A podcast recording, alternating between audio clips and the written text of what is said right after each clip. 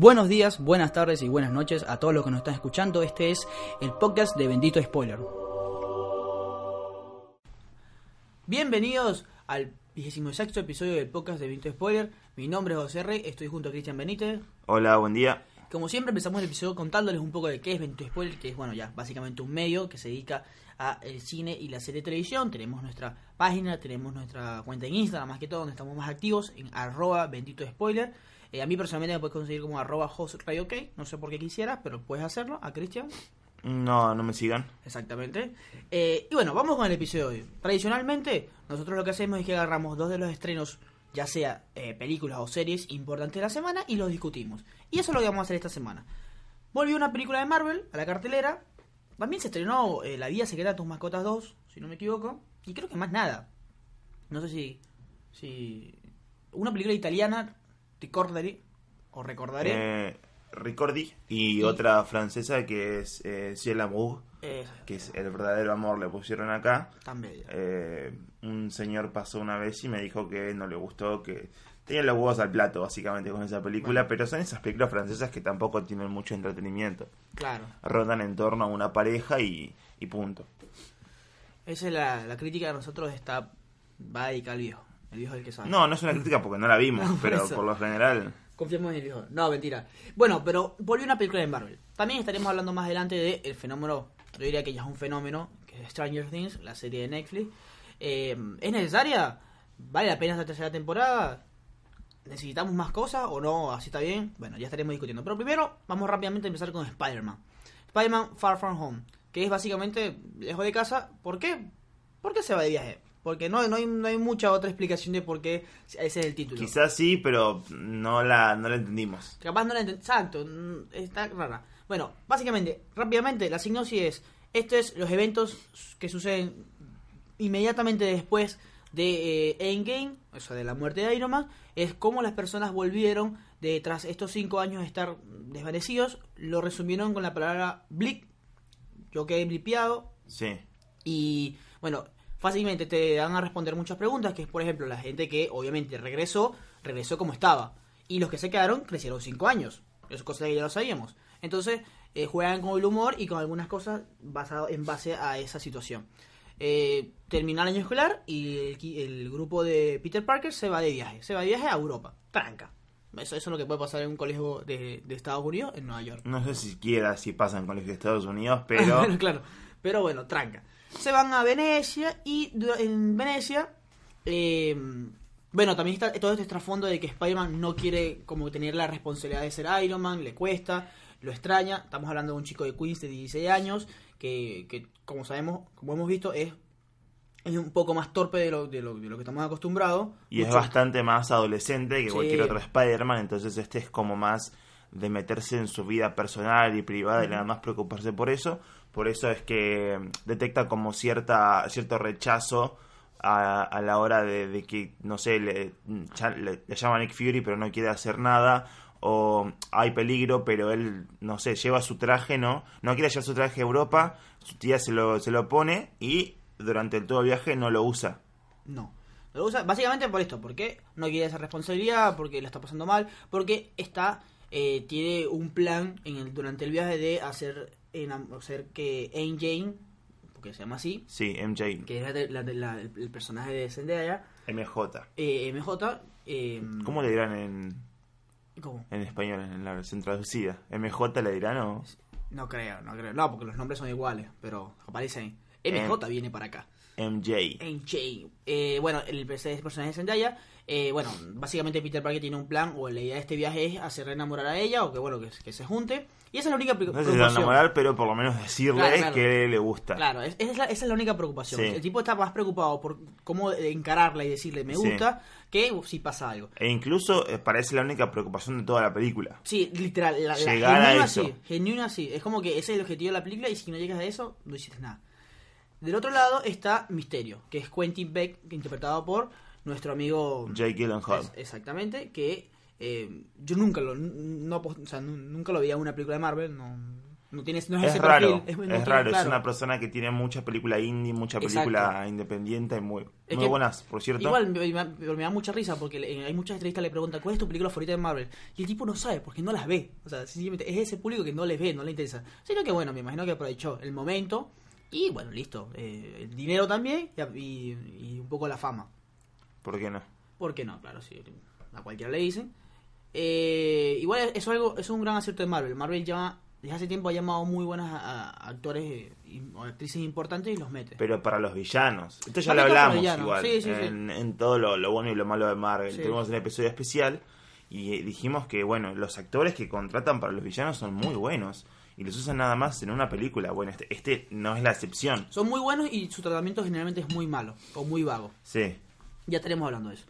Eh, este, este personaje misterio viene diciendo, llega eh, hablando de que, eh, bueno, él es parte de un multiverso, de que la, es la Tierra donde está en este momento, o la Tierra nuestra es la Tierra 606 y la de él es la 384. No, no la, la, la nuestra es 616. Ah, 616. Tiene, esto presten atención porque tiene que ver con todo un arco de, de historietas y bueno, cómics, dicen acá, Claro. eh, de Marvel que tiene que ver con las historias más interesantes que pasan. Eh, son en el universo 616, o sea, es el arco Ah, central. Después tenés otras en, un- en la Tierra 1, como Tierra 1 le decimos en DC, pero acá creo Claro. que tiene otro nombre, 8 no sé cuánto, 828 creo que es.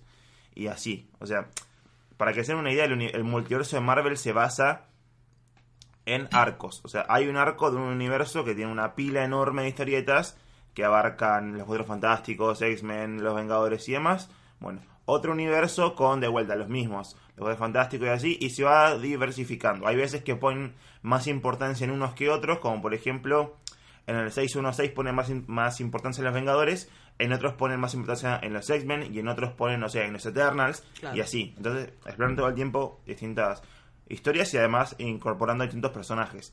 Lo cual es genial porque te da la oportunidad de hacer lo que quieras, literalmente. O sea, no tienes límite. Eh, bueno, este personaje viene con el cuento de que él es un multiverso, con- porque luego del chasquido de Tony Stark se abrió.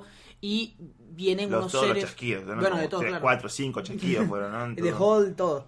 Eh, y viene un, una especie de bestia, o cuatro bestias, eso no me quedó claro, que eh, y cada uno encarna eh, uno de los elementos y está para y su objetivo es destruir la Tierra. Eso no me Eso, quedó claro. la eso verdad. me dio mucha risa porque eh, si ustedes, no sé, son de los 90 o algo, eh, si vieron de chiquitos la serie de Max Steel contra Elementor. Ah, cierto. Elementor era...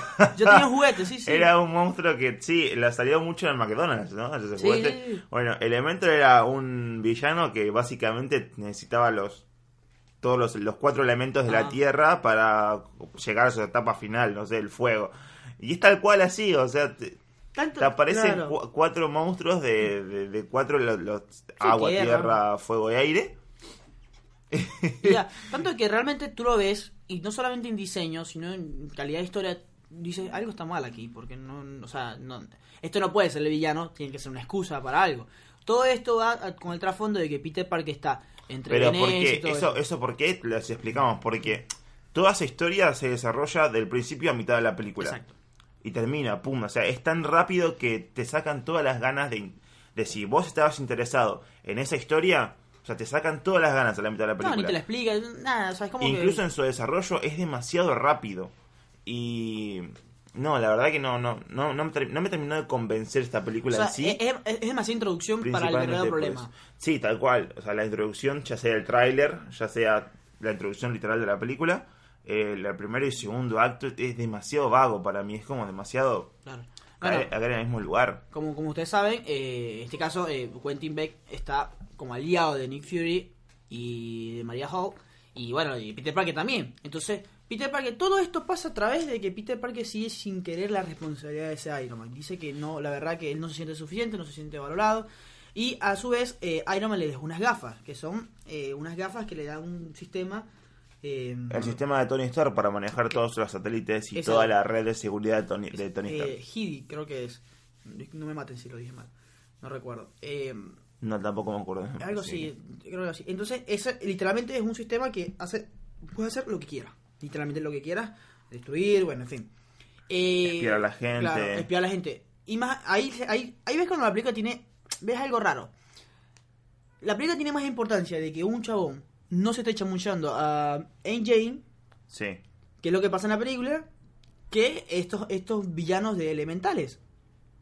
Cuando terminan con el último villano, se reúnen a beber algo con, con Misterio y, bueno, hablan y Peter Parker tiene la genial idea de darle las gafas de Tony Stark a un tipo que conoce hace tres días. O sea, darle el poder. Decirle, tú vas a, tú vas a ser el siguiente Iron Man. O sea, tengan en cuenta lo, lo, que dijiste es muy importante porque son tres días. Cualquier historia, por más razón y sentido y, pertenencia que tengas para con el personaje de Peter Parker, es imposible que un personaje así les dé las gafas. O sea, deja demasiado. O sea, te da, a entender, te da a entender que el personaje de Peter Parker es torpe. Claro. Esto es súper torpe, es como demasiado, ¿entendés? Ya, ya, a nivel de ridículo llega. No, después de todo lo que pasó ya, después de todo lo que pasó. O sea, sigue siendo tan ingenuo. Te, moriste, capo, volviste. y le estás dando el regalo más preciado de lo que fue uno de los personajes que más te pegó, siendo vos el personaje de Peter Parker. Era, era básicamente tu padre, ¿no? Iron Man, uno de los personajes que más queridos. Claro. Y el único regalo que te deja, y se lo das a un chabón cualquiera X que conociste, ni siquiera en tres días, porque fueron dos horas que estuvieron juntos, o algo de eso. Eh, y, ahí, ahí arranca Exacto, la verdadera película. Sí. O la verdadera problemática. El, verdadero motivo. Que vos dijiste que el motivo también vuelve a repetirse con los tres villanos de Iron Man. Con, con sí. Eh, o por lo menos con el de Civil War también. ¿Qué es este motivo? Aquí nos damos a conocer que Quentin es realmente un, fansar, un fansante. Sí no, no, existe un superhéroe como tal en misterio. No existe un multiverso, o sea, ya estamos descartando el multiverso. ahí, ojo, aplaudo a Marvel, porque es como que Marvel, literal, eh, o sea, aplaudo de lo troll que es, porque literal, cuando salió el trailer de Far From Home, que fue después de Los Vengadores, o sea, las teorías, todo lo que se creó sobre a través del multiverso, hay un multiverso y al final, no, no hay nada, mentira. Lo cual es estúpido Marvel, porque, o sea, tienen mucha oportunidad para hacer muchas cosas, o sea es como que después podía entrar a los X-Men, podía entrar a los Cuatro Fantásticos, podía entrar todas las propiedades de Disney y ahora el al carajo. El problema es que tiene que, o sea, a ver, para explicar bien esto, al menos que haya algo loquísimo, tiene que ver un multiverso. Entonces si me la pones en la siguiente fase voy a decir, y capo, no me lo hubieras puesto antes. No me hubieras rebajado el personaje de Misterio como un chabón que eh, estaba lleno de ira porque eh, Tony Stark lo despidió. Porque básicamente es eso. Sí. Que es básicamente la motivación de la primera, de la segunda, de la tercera, de Ultron, de Civil War. O sea, y de mucho, y hasta, bueno, también lo estamos, lo, estamos discutiendo desde el primer villano de, de Spider-Man. No está en todo Tony Stark, pero como que también es la misma motivación de que, bueno, alguien me despidió y bueno, voy a... Por lo general, el universo de Marvel es culpa de Tony Stark y de Thor. Literal. Es literal. O sea, o sea, yo creo que si Iron Man no hubiera existido, como que las cosas estuvieran más calmadas. Porque te lo juro, es así. Porque Thor trajo a todos los. En el Avengers 2012 trajo a todos los villanos. Eh, Loki. Y después trajo a. Después no le dio la cabeza a Thanos. A Thanos. Eh... Pero Thanos, que estaba buscando las gemas, lo encontró por Loki. Encontró a Thor. Y bueno, bueno, a, a lo que vamos es. Es que es un cartucho viejo ya. O sea, no, ya, ok, todo bien, se, pero se murió Iron Man. Eh, ya, ya se murió Iron Man. O sea, es como Igual si lo... ¿Necesita todavía? Si lo quieren pensar desde ese modo, o sea, es el, el, último rezago que tiene Iron Man en este universo y ya está. Espero. Es el cierre de una etapa y la apertura de una etapa nueva, ¿ok? Pero vamos a ver más adelante. Entonces, tenemos la nueva motivación o la verdadera razón del villano. Que, que vamos a estar claro, es mala. Porque de paso, todo su ataque, todos los efectos son drones. A ver, todo bien, Marvel. Yo entiendo que hay mucha tecnología. Son todos efectos entonces. O sea, no existe, no existe, entonces un monstruo, no existe el verdadero peligro, no existe Quentin Beck, no existe nada. Todo era mentira y todo está formado a través de una tecnología superpoderosa de realidad virtual. Pará, yo, entiendo Recontra super poderosa porque no existe nada en el mundo así, ¿eh? O sea, literal, el Jackie Gyllenhaal grabó con el mismo traje de, de CGI. Eh, a ver, repito. Entiendo que hay tecnología, pero no se vayan a la mierda. Es como Pantera Negra. Pantera Negra también, porque hacían unas cosas que era como que mierda. O sea, no puede ser tan. tan Demasiado laminado todo, ¿no? Pero bueno, ahí empezamos mal. Ahí para mí la película se cayó. Porque hasta ese momento me gustaba mucho, me llamaba la atención. Dije, bueno, ¿qué va a pasar? Por ahí Misterios eh, realmente es un multiverso. Y acá dice, bueno, este universo, no sé. Eh, eh, ¿Cómo es? Si tuvo los Vengadores y mi mío no, lo tuvo, entonces lo voy a destruir. O sea, pudo haber otra cosa hacer esta boludez. Porque es una boludez. Igual ya se preveía, porque el desarrollo, como te digo, del principio a la mitad era muy vago, entonces Sí. ya se preveía que era todo una, una cosa rara, o con un misterio, podría decirse, pero eh, ya sabías que igualmente que era una mentira. Exacto. Porque era demasiado rápido, se desarrollaba. Ya sabíamos que Misterio viene de ser uno de los villanos de, de Spider-Man. Ya tenemos esa idea. Entonces digo, bueno, es el villano de esta película. Pero en un punto Misterio también se vuelve bueno. Entonces también de- echaron por la cuerda, o por la cuesta, o como se diga, esa misma teoría de que Quentin Beck podría, no sé, ser un nuevo Vengador o algo de eso. Eh, pero es que ya no tiene sentido, porque el, o sea, el tipo no tiene superpoderes. O sea, el tipo no tiene, Sí. o sea, no es nadie. Tampoco tiene una buena motivación, no tiene una buena No, no, historia. no. Lo único que hace es hacer como una reproducción digital de realidad virtual de su propia película. Sí, exacto. Incluso tiene guionista, tiene director, tiene efectos especiales, todo. todo ha- haciendo con una computadora. Nosotros con una computadora, a lo mucho podemos grabar este podcast. Claro. El chabón con una computadora puede hacer cambiar, eh, usar como la gema la realidad, ¿viste? Claro, Te- literal es eso. Literal es eso. Eh, es ridículo, la verdad. A mí eso me cayó por la patada. Fue como que no se pueden ir por aquí, Dios santo, otra vez ustedes. Porque estaba bien, porque de paso la película da mucha risa. A mí me, me río mucho. La- el personaje película- de Jacob, de- del, del amigo con, con la novia, Sí, es genial, me, pero, me caga risa. pero volvemos a- al problema central de esta película que es, le está dando más bola a la aventura Sí. adolescente que tiene el romance y la amistad que tiene con su amigo claro. y todo el chiste que se genera alrededor. La película arranca literalmente con un noticiero hecho por Movie Maker de, Sí. de, de Windows, o sea, el programa de edición choto que usamos todos en el secundario, literalmente arranca así. Y durante toda la película más o menos sigue ese mismo concepto, o sea, no se va de ese concepto choto de decir que es una película de adolescentes, cuando. Marvel tiene mucho más por ofrecer. Por eso, y en esta un- historia tenía mucho más por ofrecer y no lo hizo. O sea, eh, eh, tenés la historia post Endgame. O sea, tienes muchas cosas Sí. que hacer. Eh, nada. O sea, por ejemplo, yo voy a, voy a la seriedad de Ant-Man, por ejemplo. Sí. Que Ant-Man es un personaje ridículo. Pero acá. eh, Es la eh, contracara de Spider-Man. Pero, eh, poco, ¿no? claro, pero Endgame era el tipo más serio. O sea, se ajustó la condición a lo que estaba pasando. Acá no, es- Peter Parker es como que, bueno, listo, volví, se murió aire. O sea, no Quizás es porque esperábamos mucho más de la película, pero Puede ser también. puede ser, sí, puede ser, pero no creo que influya tanto en el hecho de que esta película en serio se desarrolló mal y se llevó mal. eh, Es como el personaje, el, el profesor. historia, los personajes. El profesor, el profesor Sí. negro. El profesor, no, no recuerdo el nombre, que el, pro- un pro- uno de los profesores del que Sí, es como que, que- tiene como 10 líneas y pero las 10 líneas tiraba, son crudas. pero no, tiraba siempre, eh, pero completamente fuera de contexto Sí, era. Eh, nosotros vinimos a hacer ciencia y ahora queremos en brujas.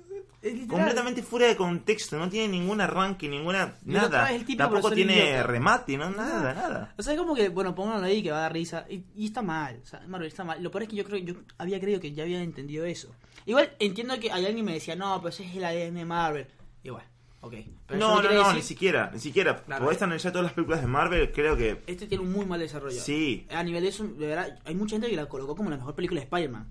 Que un día vamos a hablar de eso, que hoy en día todo el mundo lo que sale es lo mejor del mundo. No, pasa que lo, lo expliqué con lo de IMDB y Rotten Tomatoes. A ver, si van 10 personas a ver el evento de la Premier Mundial de Spider-Man y esas 10 personas salen a decir que está buenísima, porque primero fueron parte de la Van Premier, o sea, no te van a decir que es mala, calculo, qué sé yo.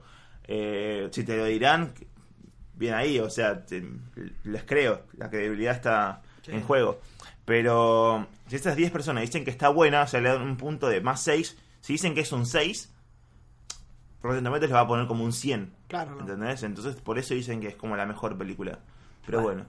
Eh, y para hacerla corta, luego, bueno, eh, Spider-Man como que va a enfrentarlo. Primero con, se va a reunir con Nick Fury y lo va a enfrentar, le va a explicar todo. Y al final Nick Fury es una il- ilusión, o sea... Y luego termina en Holanda. De una no, manera- a esa, o sea- parte, esa parte sí me gustó, porque volvimos a la, a la violencia que no manejó en esta película, pero sí lo hizo muy bien en la primera.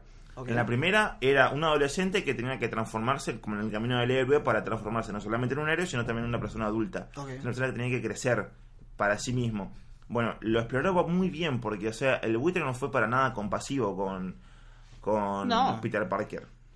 No, Le no. tiró un edificio encima, literalmente. Acá también, le tiró un tren. Es ¿No? Está bien, o sea, sí, me- esa parte me gustó porque digo, ah, bueno, por lo menos algo de, sangre, algo de, eh, emoción, de acción. No, siempre ve sangre en Marvel, ¿eh? Y aquí me acuerdo que las manos estaban llenas de sangre y eso, eso es raro, ¿eh? creo que es un punto a favor. Me parece que deberían meterse más en la violencia, porque son historias muy físicas, ¿entendés? a ver, por algo funciona Deadpool, por ejemplo. Es, otra cosa, pero... Deadpool iba a ser otra cosa. Pero es otra cosa. Pero por algo funciona por algo funcionó Logan, por ejemplo en general. O sea, por algo funcionan. Es porque uno va a ver este tipo de cosas, chicos. O sea, todo bien, pero uno va a ver esto. Esta película es apta para todo público. Sí, pero pasamos de, pasamos de ver los superhéroes como algo de acción no, a decir algo ridículo. Pero la película anterior era para mayoría de 13. Esta es para ah, para todo público. Mira. ¿Entendés? Y, ahí el, lo que pasa, claro, pasa que bajaron un toque la calidad. El tema es que, bueno, estás haciendo una película básicamente para chicos, lo cual para mí está mal, no deberían ser para chicos, porque las historias que se manejan en los cómics incluso no son para chicos en general, son más complejas, exploran otro tipo de facetas. en, el momento que tú, en, el momento que la historia cambia su forma para para favorecer o para aclamar a un público, se fue toda la mierda. Tiene que ser original a, a su manera. Bueno, luego, bueno, termina, va a Holanda y lo va a buscar eh, el personaje de John Favreau, eh, Happy. Y esa escena es muy buena porque todos los holandeses son buenos ahí. Ah, Según la película, todos los holandeses son buenos. Oh, o sea, va y le pide un teléfono a alguien, sí, toma, te lo doy. Oh, qué genial, qué, qué males son todos aquí. No, es genial la película. por eso digo, la película está llena de momentos que la verdad son graciosos y la pasas bien. En el contexto general, no es buena. Ahí sentí una sobreactuación de Tom Holland, me parece. Ni puede ser. Oh, por favor, qué males son todos. Literalmente así era. Bueno. eh bueno, va John Favreau y como que habla con, con, con, eh, eh, bueno, Happy con, con, Peter Parker y que tienen un momento emocional donde hablan de Iron Man y le eh, Happy le da la oportunidad de hacer un traje, o sea, le dice, esto fue lo último que te dejó Tony Stark y le ponen la canción de ACDC, que es muy famosa ya de Iron Man y es como un momento Iron Man de Peter Parker. Eso sí fue fue emocionante. Que Peter Parker le dice, oh, qué bueno que está Led Zeppelin. Sí, ese fue Bueno, ese es un choque generacional. Claro. Igual tampoco me la creí. O sea, creo que los chicos de hoy saben quién es Led Zeppelin y quién es ACDC. Está bien, igual. O sea, como siempre, eh, referencia a Star Wars. Hay una referencia a Star ¿Sabes que esta película sentí mucho el, la, la sobreestimación o, o, o lo tonto que nos creen como público, que nos explican todo. Sí, sí. Todo, todo está explicado, todo está hecho, todo está dicho. Eh, no me dejas nada para jugar, nada para, para poder tener algo de imaginación. No sabes la película pensando algo. La explicación de Quentin Beck está toda. O sea, en el, en el bar aprovechan como 5 minutos de película para decir, vos que eras de tal sector y te engañó. Vos que era, y literalmente, son con todos los personajes igual. Eso es como en las típicas escenas que eh, explican un plan y un personaje como que, pará, tenemos que hacer esto, y esto, y esto. Ese personaje ya sabe todo, lo que pasa es que lo tiene que volver a decir para que el público. Es que el público ya lo sabe, ya sabe por qué. O sea, si me decís que una sola persona dice, bueno, lo hacemos por Tony Stark, termina la escena, y yo me quedo como, wow. Wow, o sea, está bien, porque pensás en muchas cosas que hizo Tony Stark y, y te quedas como pensando en, en una parte más abstracta también del, del, villano, porque es como el odio fermentado y engullido. Acá te lo explica todo, te lo tira todo sobre la mesa, o sea, no, no tenés ningún tipo de... No, no llegás a generar una empatía o nada. Eh, luego terminan en Londres, que también es gracioso el hecho de que el, el, el, grupo de viaje, no sé, tenía un viaje planeado para París y de repente New Fury se encarga de que vayan a, Praga, todo eso es gracioso. New Fury no, no entendí muy bien la la participación que tuvo en esta mm, película. tampoco, porque se supone que Shield no existe, entonces yo no sé quién lo financia, quién financia a Nick Fury, o sea, quién le paga, no, no, no sé.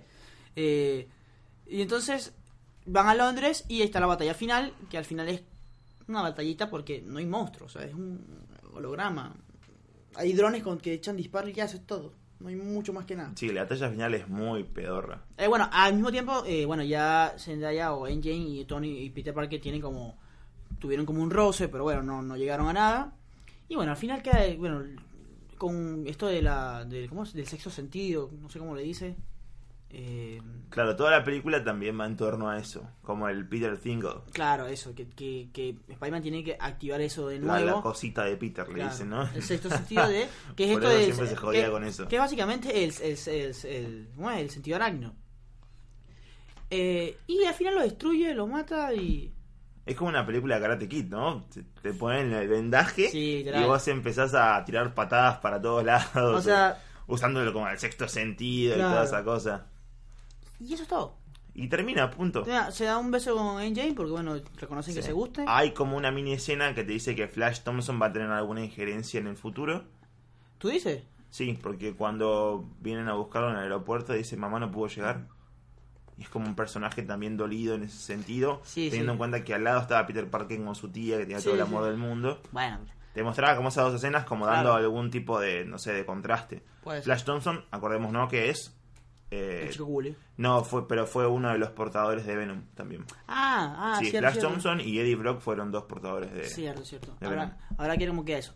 Y luego están las escenas post crédito. Que las escenas post crédito están interesantes. La primera, eh, eh, Peter Parker está con Engine por ahí en Nueva York, en la octava avenida, porque lo leí.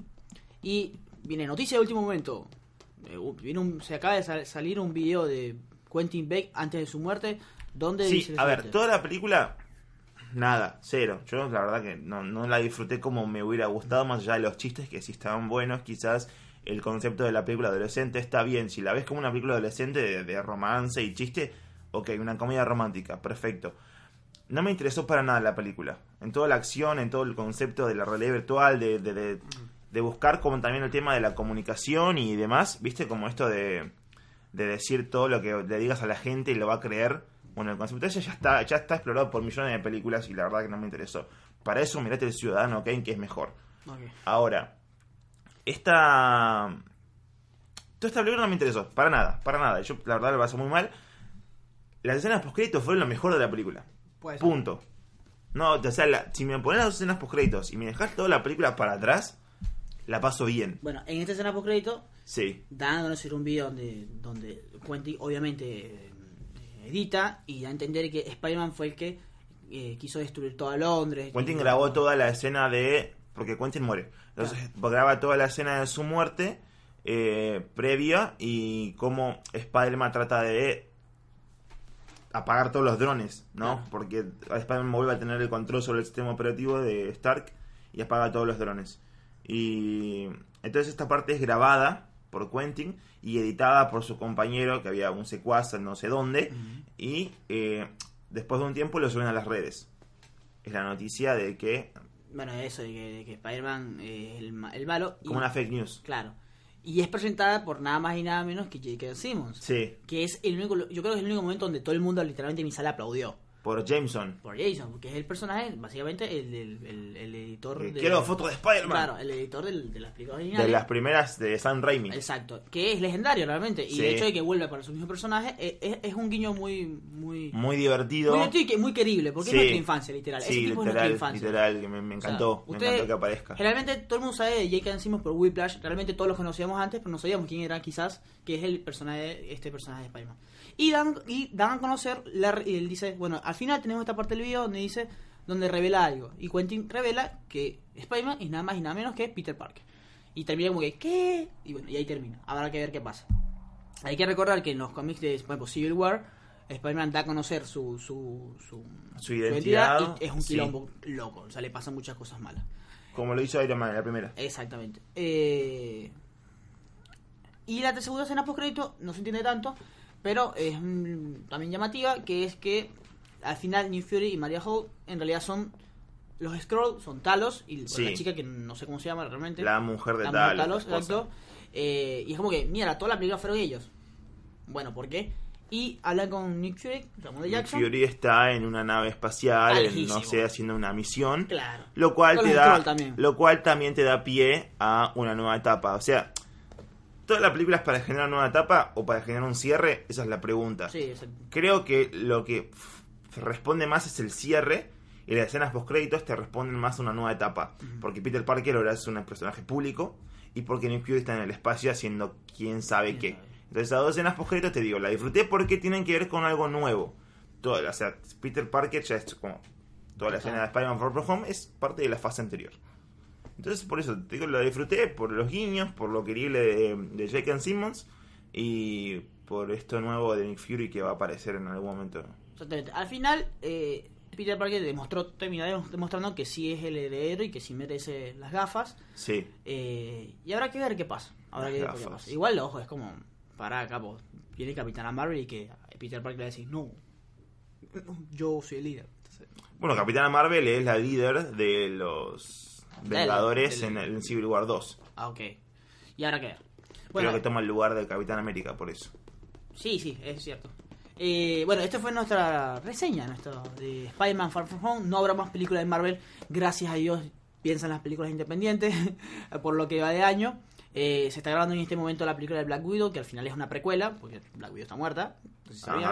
Eh, y bueno, Pero puede tener un guiño en el futuro, quién sabe. Una y, y también se va a estar grabando Black Panther en breve. Black Panther, y bueno, creo que también los, Black Panther 2. los Eternals, creo, si no me equivoco. Los Eternals están en discusión, o sea, ah. todavía están viendo si lo van a hacer. Claro, ahora viene el San Diego Comic Con y ahí va a haber un panel de Marvel donde van a conocer toda la cuarta fase. o, también la, la, Disney Expo, también va Marvel, Star Wars y toda la, cosa linda y grosa. Bueno, Cristian, vamos a la siguiente eh, análisis, que esta es una serie, que es Stranger Things.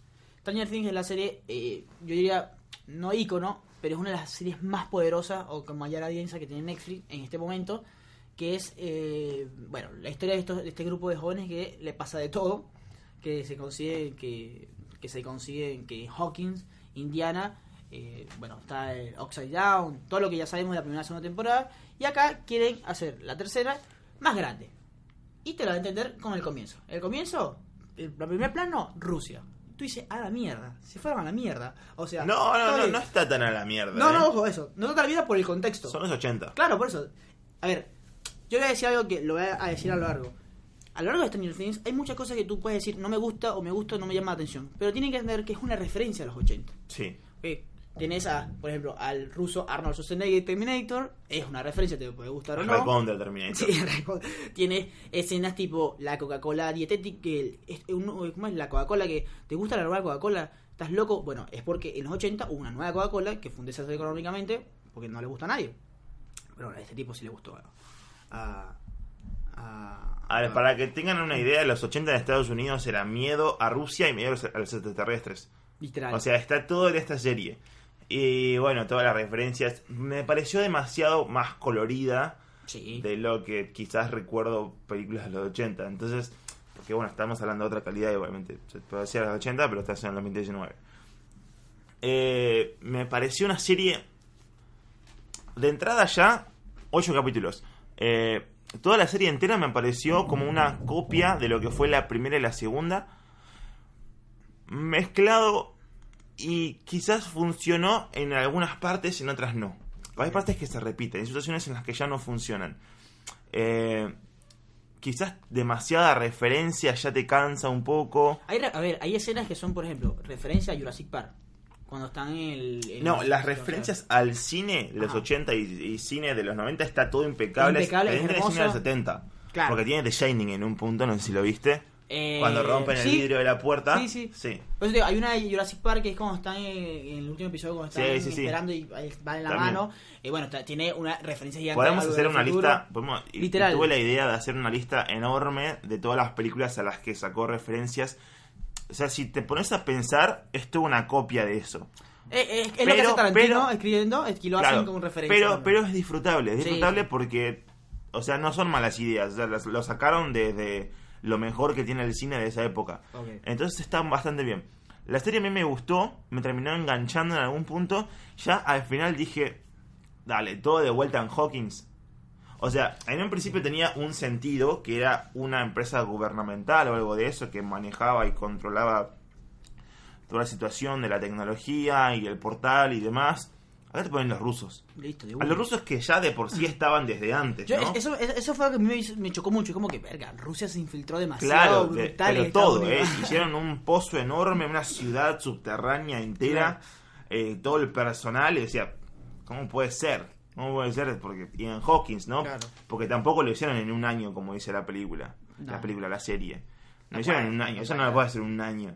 Hay que cavar 14 pisos, hay que cavar no sé, como 20 kilómetros a la redonda y, no, no me he llegado a convencer esa parte. Entonces, entiendo que tratan de buscar como el miedo de esa época que era Rusia y la cosa nuclear y enemigos del Estado y demás. quizás se hubieran tomado un poco más el trabajo de desarrollarlo. Porque no sé si está muy bien desarrollado esa parte. Es que básicamente querían hacerle las cosas más grandes. O sea, a ver, tienen que tener en cuenta algo. Stranger Things iba a ser una serie de varias historias. La primera temporada iba a ser una historia, la segunda temporada iba a ser una historia. O sea, no tiene nada que ver con los chicos. Los chicos fue un éxito, sacan una segunda temporada. Ya para nosotros, creo que Cristian también piensa igual, la primera temporada era genial como terminó. Sí. Te hicieron la segunda y bueno, estaba buena. No te voy a decir que estaba mal. Era como un extra. Era como un extra y hicieron algo muy bueno que es, y es algo que repiten aquí, que es manejan muy bien a los personajes a, medida que van creciendo. ¿Qué quiero decir con esto? Que en esta temporada Mike es un idiota. Mike es un imbécil, la verdad, cae mal Mike. Pero tiene que caer mal, porque es un adolescente que le pasó se está enamorando, que le pasó cosas, o sea, está bien. Eh, Lucas es como el, típico negro, así como el que... Canchero. El canchero. y está bien que pase. Eh, Dustin, eh, bueno, sigue siendo un poco tonto y es como... Eh, acá es un super genio. Es un super genio, o sea, como que va creciendo, o tiene una novia que nadie le cree. este tipo eh, bueno, eh, Will, está esto de que parece que como que está... Eh, bueno, a ver, Will es noticia en esta serie más que todo, esta temporada más que todo, porque además de lo que puede interpretar es porque se Will ha hecho la pregunta. en todas las temporadas. Claro, pero aquí es más que todo noticia porque se da a entender que es homosexual. No sé, la verdad no me interesa, o sea, no me cambia nada el personaje. No, yo creo que no, no sé si va a entender, creo que. No, no, lo dice específicamente, pero sí es homosexual. Exacto, es homosexual. La verdad me da igual, no, o sea, no. Pero por eso es noticia. No, pero si te pones a pensar en esa época, o sea, no, no, sí, no, obvio, podía ser homosexual. No, no, no. ¿Qué es lo que pasa con el personaje de.? No sé si se podía, no se entienda mal, pero bueno. era la peor mirada de la historia que quizás. Es lo que pasa en esa época y antes. Claro, es lo que pasa con el personaje nuevo de Robin, que está interpretado por. Eh, Maya Hawke, que es nada más y nada menos que la hija de Matt Truman y Ethan Hawking, que es como, bueno, dale. ¿Es Hawking o Hawk? Hawk. No, Ethan Hawke. Ah, Ethan Hawke. Que es como, dale, o sea, sí, o sea, sí. Tranca esos Tranca, ¿no? eh, que es, una persona abiertamente, va, abiertamente no, mentira, le confiesa a, a Steve, que es como su, su, personaje, que, bueno, que, que, es homosexual. En fin, son cosas que no cambia el personaje, pero no son noticias. Aunque se da a entender quizás en el final que no es homosexual, que es como abierta, bisexual o algo, porque sentí cierta atracción entre Steve y... Para mí tiene que, tiene que quedar juntos, pero bueno, eh, en fin... Eh, y todos los personajes crecen muy bien. El, el único que como está estancado un poco todavía es Eleven, que me parece exagerado que pasó un año y la tipa no puede ir al centro comercial. Es como que, dale. Hopper, ¿qué tanto? Eso me, pareció eh, exagerado. También está el personaje de Hopper, que bueno, que ya eh, creció, está feliz, pero bueno, ve que Mike... Es que, eh, perdón, esa parte no se entendió muy bien, porque, o sea, ella no podía estar cerca de la gente, pero en ningún momento se vio el peligro o algún tipo de adversidad estando cerca de la gente, entonces... No, pasa que él es sobreprotector, porque da a entender en la carta final... no sé, para mí había otra razón, pero no, no se entender en la serie. y al mismo tiempo, esta serie maneja muy bien los los caminos. Cada personaje tiene un camino individual. O sea, es impresionante como, que también es muy exagerado, como son. Se dividen en cuatro caminos. Está el camino de Hopper y de... Mm, y, de, Joyce, Que arranca porque se le cayeron los imanes de la heladera. Punto. Eh, ese es el camino que termina con la base rusa, con un ruso, con Alexal. O sea, la primera temporada estaba bien el camino de Joyce y de Hopper porque arrancaba que desapareció el hijo. Acá arranca porque se le caen los imanes de la heladera capaz, por eso te digo, es el desarrollo es como un poco Pero es muy pero, ok, pero al mismo tiempo abrupto, brusco es brusco, pero es como es como lo quiere buscar Stranger Things, es como uno, uno fanático dice, Joyce acaba de pasar algo, está pendiente, Joyce tiene que saber. Sí. O sea, por ahí no te funciona tanto, pero hay que hay que también tener algo en claro. Las películas de los 80 son muy geniales, pero tampoco que tienen tanta, o sea, hay cosas que es como no sé, pasó algo estúpido como que, uh, no sé, la sopa está temblando y a partir de eso empiezo a buscar y me di cuenta que abajo hay una invasión rusa de alienígenas. o sea, mm, no sabría. Puede, ser, o sea, no, a, nivel argumental, a pesar de que hay joyas en los películas 80 como Volver al Futuro, que está muy bien hecha. Sí, que acá eh, tienen mucha. Claro. Eh, tienen poca incidencia en Como que creo que ellos se dan la mano libre de decir, bueno, no sé, pasa cualquier cosa y a partir de eso hay un problemón. Sí. Y yo lo, lo, acepto. Luego está el camino de, bueno, de Finn, Lucas, eh, y Will y bueno y Leven que tardan en arrancar porque se centran primero de vuelta con lo que, con lo que pasó con Spider-Man es una serie adolescente. exactamente. Esta es mejor desarrollada sí sí. porque son eh, preadolescentes son niños. Claro ojo eh, yo Max y Lucas son novios porque sí. son novios sí porque sé que son novios pero literal los tipos como o, o, son una o tienen una relación de pareja nivel viste, casi casados. Que es como que ya llevan así más de un año. ¿Entiendes? Y como que no, entonces- ni un afecto se dan, pero es como No, que- no, pero sí tienen como cierta Claro. cierta conexión, cierta dinámica, se, se ven así. Sí. Tampoco le dan mucha importancia, No, y no. no, no sé por qué le das importancia a vos. No, no, me, me, me llamó la atención porque es como que. Yo Estoy viendo la broma y es como que. Bueno, entonces, como que se odian los tipos. No sé. Eh, bueno, está lo de Eleven y, y Mike, que bueno, hay un em- empoderamiento ahí de Eleven, como que Sí. los novios son una mierda.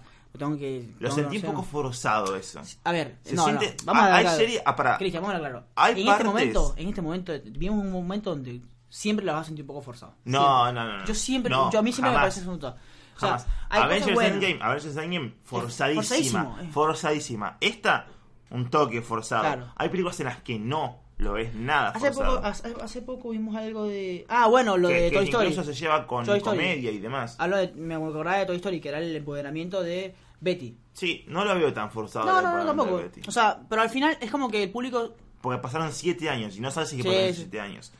Y Ay. después no sé. Bueno, después está el camino de. eh, que para mí es mi favorito, que es el de Steve, Dustin, eh, Max y la hermanita de, de Will. La película de Halloween, perdón, yo me quedé con esto. La película Ah. de Halloween, Ah. tampoco, nada forzado. Ok, es verdad, es verdad. O sea, todo se ve más natural, es más una reacción que, que tiene que ver con una acción anterior, que es como cau- causa- causal. Todo. Acá es como de repente, casualidad, de, de- de venís con toda esa ética y esta moralidad feminista.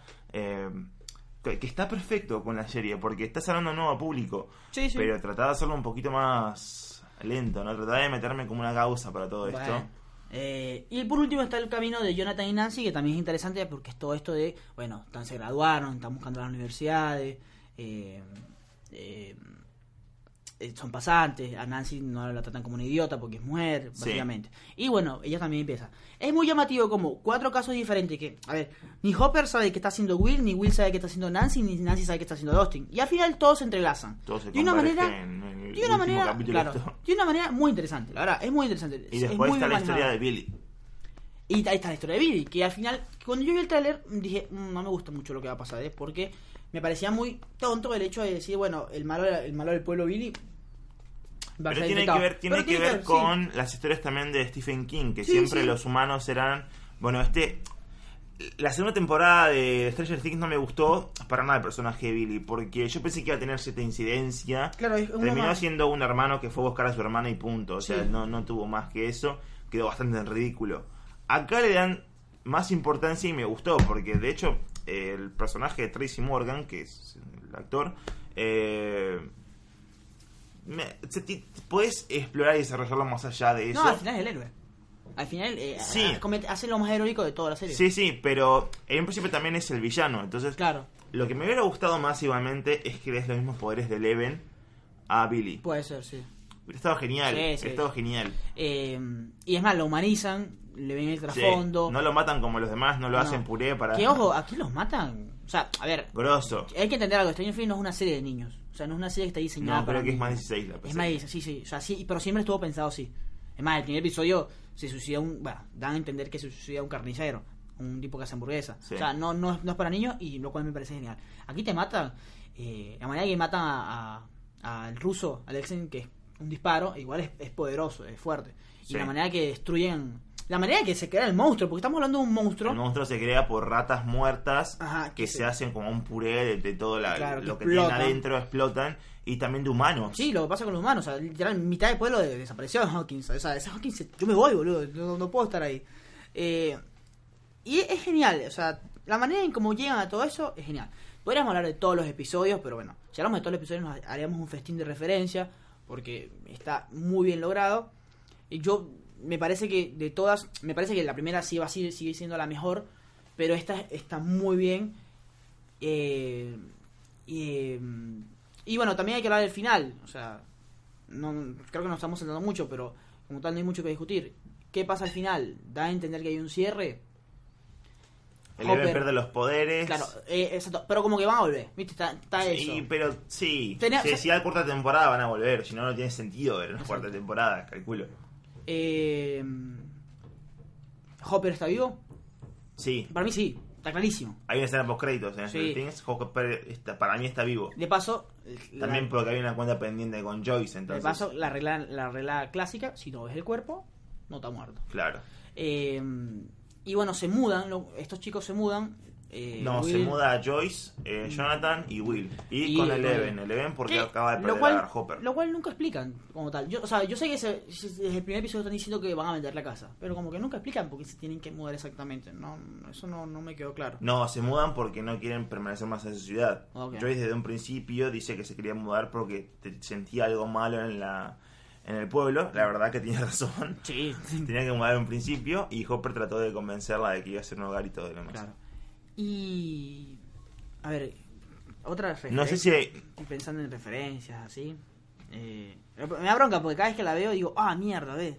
Ah, mierda, ve. No, es la misma referencia de siempre. Tenés eh, referencias ahí, las películas de ET, de, de- de Spielberg, tenés... Claro. eh, Ah, bueno, obvia referencia a Alien, cuando el, Sí. el, el piel la la comen y al final tiene un bebé. Sí. Y, e incluso cuando cuando le dan como y también a la guerra de los mundos cuando le- cuando con la garra esta le dan en la Cierto, cara y le generan como un nuevo ser adentro. Eh, este, este- bueno, la, la- la serie está creada por los hermanos Duffer, que son, nada, unos nerds ya básicamente de los 80. Eh, y bueno, es eso, va a haber otra temporada. Para, para mí, deberían hacer un parate de por lo menos 5 años y esperar que crezcan otra vez, o sea, bueno, que, que sigan creciendo y a los 24 hacer una serie buena otra vez. Eh, porque ya está, o sea, Ya está en desarrollo la cuarta temporada igual, así que bueno, pero ya está. O Están sea, es que, además, es un muy buen final. eh, la carta de, de- de Hopper. eh. O sea, a mí me gustó mucho. La de verdad. vuelta forzada la carta de Hopper me pareció Bueno, un poco. pero- bueno, está bien. Es, es un- es un Está bien, pero tenía, tenía un papel, una carilla y decía un coso Sí, de la 20 Biblia. minutos. Dale. Bueno, es, es un recurso. Eh, murió Billy de una manera muy heroica. Es Sí. el- al final es el personaje que, que, que entrega su Con el vida. que más empatizas encima en toda Sí, la sí, serie. porque literal eh, es eso. Es como mierda. El tipo la pasó mal Sí. y, y por eso es como es. Cuando Eleven recorre los recuerdos de, de Billy también es muy emocionante porque tenés como la única cosa buena que le pasa es la más clara de todas. Claro. Cuando está en la playa y después todas las cosas malas van como una nube en todo este esta cosa en embrollo, tiene una tormenta, ¿viste? Viste que eh, yo vi el resumen de Netflix, obviamente, por ejemplo, dan. Sí. Y es impresionante como lo mal que está hecho el capítulo de cuando Eleven se va a, Fila- a Pittsburgh o algo así en la segunda temporada. Sí, ¿Se acuerdas? sí. Ni lo mencionan. Ese- murió ese capítulo. No existe. Es cualquiera. O sea, es cualquier cosa y ni lo mencionan en la serie nada. Eh, al final es muy gracioso la parte de Dustin con Susie, que tiene que cantarle para que le dé la, la clave. Sí, creo que esa es de la, la historia sin fin. Ajá, eh, eh, eh, es- repito, es como algo forzado, pero es muy gracioso. Eh, todo el plan, todo el hecho, el amigo, el amigo de, lo, de Hopper y Joyce, que, que también es como un, tipo loco de conspiración, es genial. O sea, la serie está envuelta con lo mejor de Estados Unidos, lo mejor de los 80, y obviamente los rusos son los malos. El Terminator ruso es fenomenal. Sí. Eh, todo el hecho de la conspiración. La verdad que a mí, mira, no, no quiero decir una locura, pero a mí me gustó demasiado. No, Creo que está a a mí de la no primera. me gustó demasiado. Me gustó, pero de vuelta. Hay momentos que ya no funcionan. O sea, si repetís la misma fórmula, ya quizás me quitas un poco el interés, un poco ya... Igual no hubo tanta música de los 80 esta vez. No, no, hubo mucho clip de, de música buena, pero como 3 segundos. Claro. Creo que eso me pareció también malo. O sea, la inclusión de 10 segundos de eh, uno de los hits de, de lo- de no sé cuánto. Claro. Eh, y así. No, no te voy a decir los temas porque no los conozco. Nah. O sea, se- se- son esos temas que escuchás, pero no sabes los nombres. Eh, eh, bueno, el personaje de Will es el como el más golpeado en el sentido de que tiene poca participación, más de decir, oh, ahí viene. Pero me pareció más interesante también. Pero es- Entre él y el de Billy. Claro, termina siendo muy interesante, exacto. Es, es un personaje que tiene mucha riqueza. Sí. Eh, repito, la, la pregunta o la polémica es que si es homosexual, la verdad que Para no. mí sí, boludo. Pero sí, juega bien, pero ¿cuál es el pro- o sea, es- es- No hay problema, No, no, no, no es eso. Es trans- eh, a ver, eso es un buen es un buen planteamiento para este tipo de series o este tipo de preguntas. ¿Es trascendente? ¿Es importante? Si es importante la historia de Leven con Mike, ¿por qué no la de él? Porque, o sea, Pero ¿a qué nivel? se genera una importante? discusión en tanto y cuanto Lucas y Mike están todo el tiempo por- hablando de mujeres. Claro, te lo digo porque mo- porque en Twitter hay gente muy molesta porque dicen cómo es Que se posible vayan a cagar. Twitter ¿Cómo- es lo peor del mundo que se van a cagar. ¿Cómo, cómo es posible que los demás no. Duffer no den a conocer, no tengan problema con que Will sea, de mencionar que Will sea gay y que sí Mike y este vean las tangas? Ay, Dios. Es como, es importante para la serie, es X. La verdad que, además que, que les pedía a Will.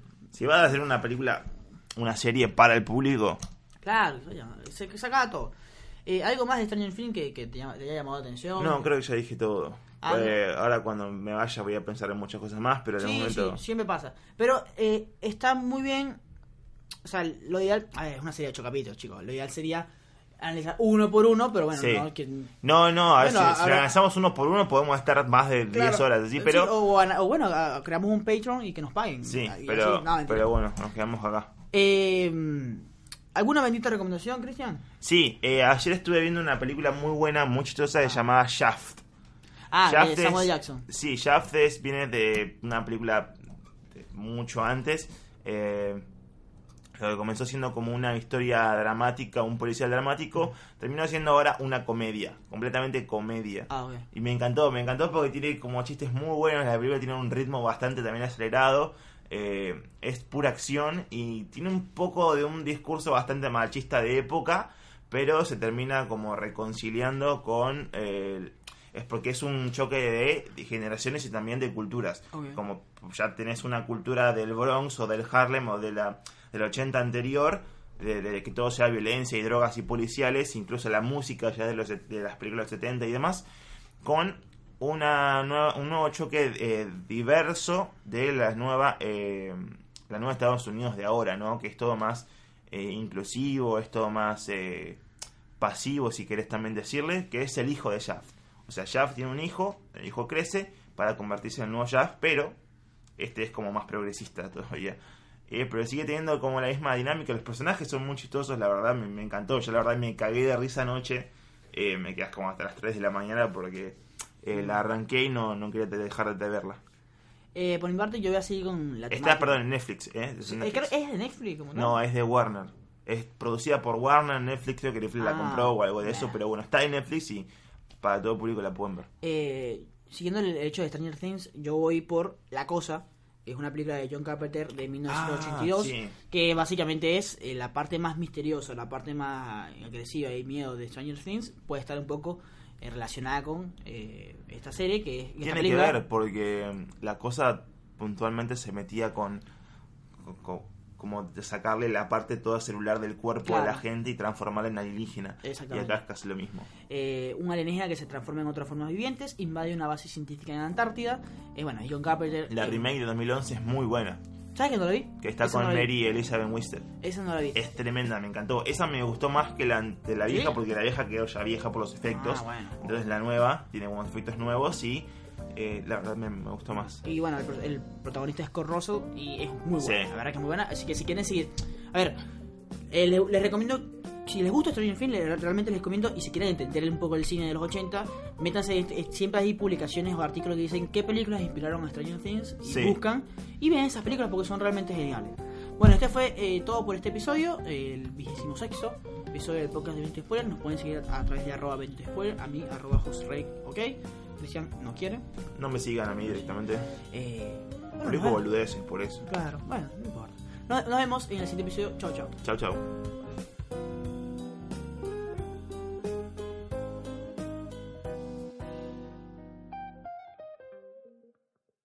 Still no word on the whereabouts of your son's fiance.